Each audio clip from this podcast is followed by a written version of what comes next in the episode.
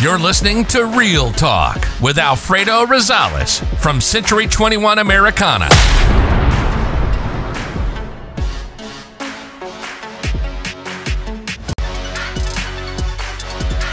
everyone, this is Alfredo with Century 21, and today I'm here with one of our partners, Briana Martinez. How you doing, Briana? Good morning. Good. Good How morning. are you? Good, good, good. So first of all, for those that don't know you, if you want to introduce yourself, and then we'll get down with the questions. My name is Briana Martinez, and I work at Kaempfer Crowell. I'm a lawyer. We are a Las Vegas-based law firm serving the community. Perfect, perfect. Not only are you serving the community, but you're also supporting our organization, which I really Yes. appreciate. But we want to make sure that you guys get to know Briana and what she does. But first of all, let's go back. Like you're an attorney now, Yes. right? And I'm sure you love it. Do you like Depends it? Do you like it? Do you love it? Because I hear like the day. I was talking to somebody the other day, and like, yeah, I'm a lender, and I'm you know eight years and loving it, and I said loving it every day. He's like, no. yeah. No, it's true. Let's be honest. Okay, It so- depends the day. It depends on the day. So what what makes it a good day? What makes it a bad day?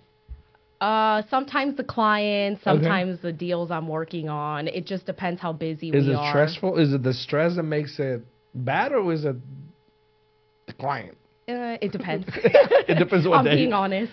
Uh, really, a lot of times is I'm like a problem solver for Okay. clients, right? So clients have a huge problem, So you're but like, a realtor. yeah, in a way, right? We're the trusted person that they come to with all of their issues, and they want you to fix it right away, right? But Uh-huh. that's all of our clients have issues, um, and so everybody they're- wants it done at the Yeah, they're like, time. we need this done, and you're like, well, wait a minute, we need to figure this out first and Yes. do- and do all this. All right. So Exactly. now let, let's go back a little bit. You know, you're a successful attorney. Thank Uh, you work at a very, you know, uh, reputable office. Yes. If that's even a word. I, I, I think it is. I is. right? Yeah, so. I think so. Yeah, is it? Okay. um, but um, when you were young, I, you know, for those that don't know, I know Briana since she was a kid. And uh, at what point in your life, because I did not see this coming. That's rude. Uh, no, I mean, you know, I'll tell the story. But at what point in your life did you decided? Well, first of all, what did you want it to be when you grew up? Like, what was in your mind when you were a kid? And I'm sure you had the same mentality that we all did at one point. You know. So I don't remember as a kid exactly what I wanted to be. Okay. I just remember at some point I wanted to be an attorney, and I have no idea where it came from because I did not know any attorneys. Uh-huh. Maybe from watching Law and Order or something Was like that that. what- I have no idea. I think so. and then that it kind of stuck, and I want to say that happened probably in undergrad, Okay. like really early on. So it was probably like 18, 19. Okay. And then it kind of took off from there. And, and you know? And when I say like, you know, I didn't see that coming. So I was because you know she's she's all she was always like very outgoing, very talkative, very, um, you know, she was a great kid. But then, I mean, I don't know. I just I figure you would follow your your you know your dad's My dad, steps. yeah. But you know, obviously she came to become a lawyer, and then you know now she loves it. But uh, you just don't remember exactly how that happened. I, you figure. What about when you went to school, like university? Did you thought about law school? Was it just No. general studies, and then all of a sudden you decided to go to law? Yeah, so I think originally I had chosen like criminal justice. Like I was Okay. always like into- everybody else. Yeah, but it's interesting to me, right? I mean, I didn't take that path. Like I don't do criminal Uh-huh. law in any capacity, but that was interesting to me. And then my fir- after my first year of college, I interned with Senator Reid's office, Uh-huh. and I learned a lot about immigration law. And so then I was like, okay, I want to be an immigration attorney. Okay. So that's kind of what helped That- me, that- like, and they taught me all of like my bosses at the office. They were Uh-huh. studying for the LSAT, which is like the entrance exam. Um, they told me all about the entrance exam and all of that, and then that's kind of what prompted me. And then I switched my major and I did some research. But getting to that point where I'm like, oh, I want to be an attorney, I still I have no idea what prompted it. But I did want to do real estate. I wanted to work with my dad. Let's be And me, let's be honest. yeah, no, I did. I really wanted to, and he's like, "No, you need to go to school. You need to go to school. You need to finish school." Um, and so that's basically what happened. And then uh, what happened with immigration law? Uh, so I learned about immigration law when I was in undergrad interning. And then in law school, I worked in the immigration clinic. I took immigration classes, but then ultimately, I was like, that's not really like my area. Like, I was Okay. more interested in real estate and contracts Got and it. stuff Something like I that. had to do with. Okay. And immigration law to me, it seemed like the people that I want to help, like I'm not going to make money. I'm going to help them because I just want to help them, right? Right. Because they can't afford an attorney. Um, and the immigration system is so broken Yeah. that I was like, "No, I don't want any part in that. Did we just say that openly? Yeah, it is. It is. It is broken. Yeah. Yeah, it is So broken. I don't want anything to do with it. So all right, so you you steer off immigration attorney. Now you're a successful. Um, is it is it called a probate attorney? Is that what it's? I'm in so many different areas, Okay. so I would just say probably transactional, which is like real estate Okay. business law, and I do practice probate. Okay, perfect, perfect. Now, obviously, uh, doing a trust is complicated. Mm-hmm. I mean, everybody thinks that doing a trust is just about, hey, you know, I need a trust done to put the house. But Right. then I know that we had done a couple uh, videos together, and you done classes for brokers and stuff Yes. like that. And it involves more than just that. I mean, it involves accounts, you know, belongings, Right. and everything that entails personal uh, that's owned by that person Exactly. needs to be addressed in that trust, right? Any any asset that you could title. right, it needs to be on the trust. And some people don't realize that. They just figure, oh yeah, I just put the house on the trust. Yeah, exactly. And what would you say to those individuals? Like, you know, why is it so important to have a trust? And now I have a story because I have a client right now that we're selling their home, and this guy was like really good. Like he had a trust to the T, so it made it so simple to the daughters get everything straight Right. after he passed, and obviously, you know, dispose of all their properties because they mm-hmm. had a really good trust. so he had everything in order. So when he passed it away, was his so daughters well just done. took yes. over. Yes, it was so Okay. well done that we didn't have any hiccups. What about like bank accounts and stuff? Everything. Everything was on. Everything. Nice. Everything was on. But then we always try to, you know, encourage our community, you know, and I'm talking about the Hispanic community, Yes. to do a trust. Like usually when I get a client that tells me, "Hey, you know, I want to add my wife and this Right. and, this, and I ask them, "Well, why?" or my kids, and I said, "Well, why you want to do that?" He goes, "Oh, because when I die." I said, "Well, why don't you do this instead?" Because trust me, the issue that you're trying to solve, it's still gonna happen Oh, I know. with everything else. I know. So why is it so important to do a trust? Well, the biggest reason is to avoid the probate process Mhm. because the, that process takes a long time and it costs a lot of money. Like you're probably depending on the value of your estate, which I'd probably say most people the value of their estate is over 300,000 Mhm. and that's like the long probate process, which means you're looking at at least 12 to 18 months or longer through the court system. You can't just Okay. sell the property. If there is a property, like real property, you can't just sell it without court approval. And it's just super complicated. It costs hundreds, like probably 10,000 or more. Okay. Um, so that's really the main reason. One, two is really to have control over your assets, right? So if you want to leave all your assets to your friend and none of your children, well, that would be a funny story. then like, you need to have it. Uh, the trust would be able to. You would be able to accomplish that with the trust, right? And who's going to oversee your affairs? Yeah. Because if you don't have it in writing um, and you don't have a valid trust, then basically it's going to be based on what the law says. Right.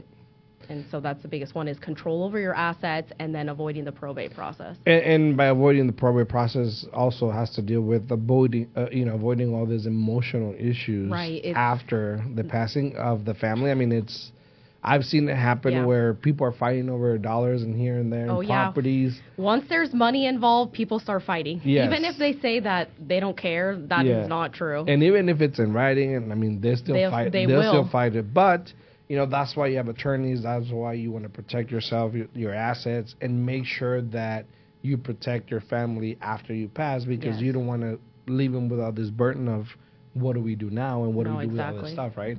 So make sure you follow it. Now, for all of our members, uh, it is very important that you contact, you know, Briana if you have any issues with trust and you want to get people to either consult and just see what their options are Right.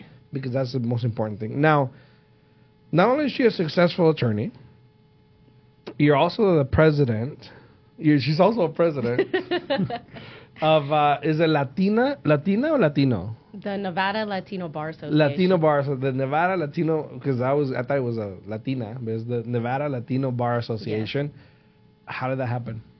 Uh, basically, I've been involved in organizations since I was in undergrad. Uh-huh. Maybe part of it is because of my dad. I'm I'm not sure. Um, probably.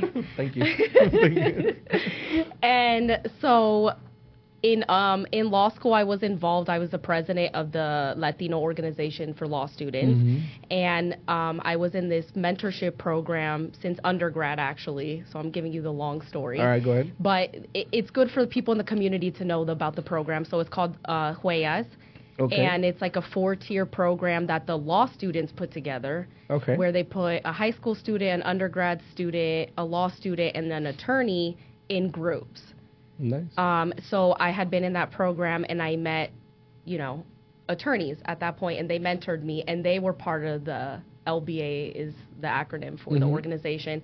And so basically I kind of just followed in those footsteps. I had a, a lot of mentors that were presidents of the organization and so the minute that I graduated law school, I joined the organization. Okay. so this year I'm the president. Oh, nice. Well, congratulations Thank on you. that. Now, what is the LBA? Uh, what is its purpose? So we have a a very long purpose, but essentially it's really to serve the Latinos, the Hispanic attorneys Okay. in our community. It's very small. Um, there was some research done a few years back where basically Latinos only represent 5% of the attorneys in like Oh, wow. the entire country. That is very small. Yeah. What about Nevada?